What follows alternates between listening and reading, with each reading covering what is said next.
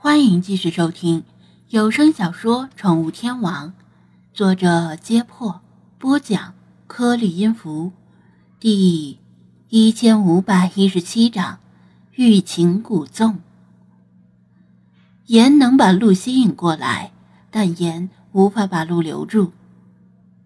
如果这时张子安试着去接近鹿，哪怕只往回走几步路，都可能把鹿惊走。而且鹿又是一种警觉的动物，即使再爱舔盐，也不会把盐看得比命还重要。所以一旦受惊，可能就会远远的逃开，再也不会接近了。所以张子安只能装成没事人，明知道鹿就在身后大约五十米远的树林里，也不能表现得过于猴急，像个没见过女人的痴汉一样是不行的。刚相亲第一次见面就谈到床上四件套要真丝的还是纯棉的，估计会把妹子吓得转身就跑。路也是如此。游客很少会深入造访这片原始森林，顶多是开车穿行或者找几条官方推荐的小径走走，就算是打卡成功了。所以这里的路跟缪尔公园里的路不一样。那边是紧邻旧金山的热门景区，鹿对人早就司空见惯了。至于身后的鹿有几头，是一头还是一群，是什么种类的鹿，这些就不清楚了。最大的可能是鹿在望风试探，大部队还在更远的树林里。精灵们听他说的好像很有道理。尤其是那个相亲的比喻，更是通俗易懂，不过也莫名的对他产生了同情。把中午做饭升起的篝火熄灭，并用泥土掩埋，防止死灰复燃。他背上背包，再次踏上行程。调料瓶盖的孔隙直径是可调的，之前他只开了一半，现在把孔隙开到最大。让盐漏得更多，以防身后的鹿觉得盐太少不过瘾而中途离开。虽然调料品只有一个，但食盐他买了好几盒，随用随补充就行。像这种杂七杂八、也许有用也许没用的东西，他带了不少，所以背包才格外的沉重。威马斯，查老爷子。弗拉基米尔还有菲娜，你们要提高一些警惕了。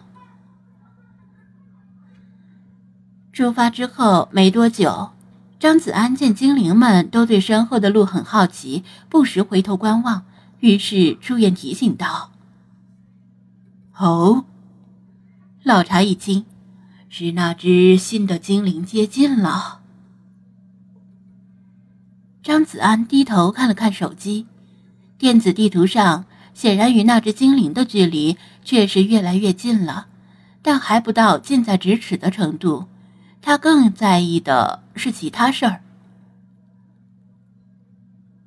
路还在后面，他以问代答。老茶点头，似乎比刚才更靠近了一些。数量，老朽目前看到两三头。张子安说道：“鹿跟在咱们身后，但这片原始森林里是有猛兽存在的，包括黑熊、美洲狮，还有郊狼。鹿也是这些猛兽的主要猎物之一，所以螳螂捕蝉，黄雀在后，咱们相当于那个蝉呀。”他这么一说，精灵们明白了事情的潜在危险。本来。游客和徒步者在这片森林里遇到猛兽是小概率事件，因为人不在猛兽的食谱里。猛兽们也知道人不好惹，所以听到人的脚步声和闻到人的气味就会远远的避开。但现在情况不同了，猛兽们也是要恰饭的，肚子实在饿了，就算明知附近有人，他们也不能放过这些专注于舔盐的鹿。如果人不识相，想阻拦，他们大概不介意多加一份开胃菜。啊！理查德大惊：“本大爷这么瘦，熊和狮子什么的应该没兴趣吧？”说不准呢，也许人家正想换换口味呢。张子安半开玩笑的说道。精灵们打起精神，不再过多的注意后面的路，而是把视线更多的放在前方和侧方，以防有猛兽突然袭击。特别要小心的是美洲狮，这种小体型的狮子非常适合山林间的狩猎与伏击，甚至可能藏在树上，等猎物经过时纵身下扑，扑到猎物的背上咬脖子。杀对方一个措手不及。时近傍晚，张子安见天色已暗，不适宜继续前进，便找地方扎营。扎营最好要靠近水源，无论是溪是湖都可以。但在森林里，水源不是说找就能找到的，经常在不需要扎营的时候遇到小溪。又在需要扎营的时候，连个水坑都找不到，实在气人。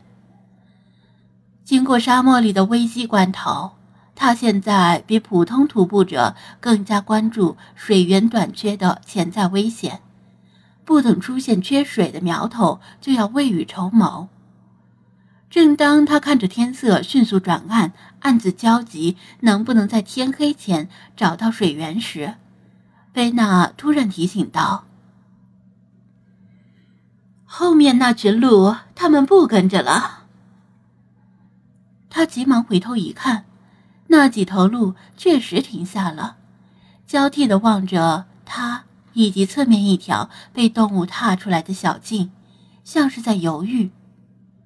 片刻之后，领头的公鹿率先踏上小径，其他的鹿逐个跟在后面。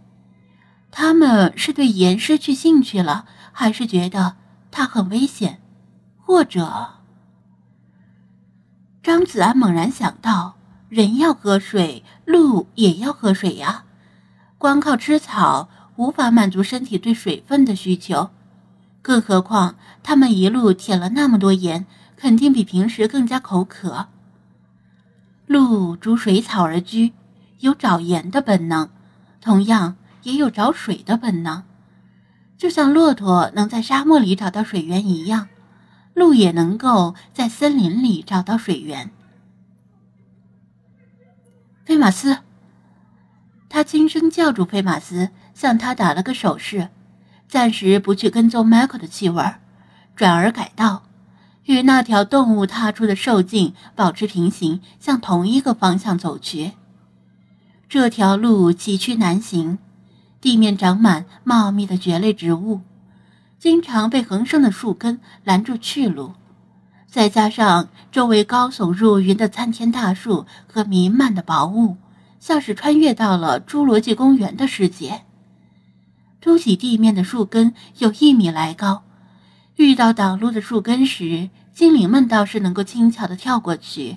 而他只能摘下背包，先把背包推过去，自己再翻过去背起背包，苦不堪言。他把赌注压在这群鹿是去找水喝，而且很有把握自己的猜想是正确的，但他并不敢肯定水源距离他们有多远，万一离得很远。就这样走了二三十分钟。天色越来越暗，前面真的有水源吗？这时，听觉灵敏的精灵们几乎异口同声的说道：“前面有流水声。”信心越来越弱的张子安像是被打了一针强心剂，体内瞬间充满了动力。又走了一会儿，峰回路转，就在绕过几棵大树之后。一条潺潺的溪水突然出现在他们面前，那群鹿已经在溪边安静的啜饮溪水了。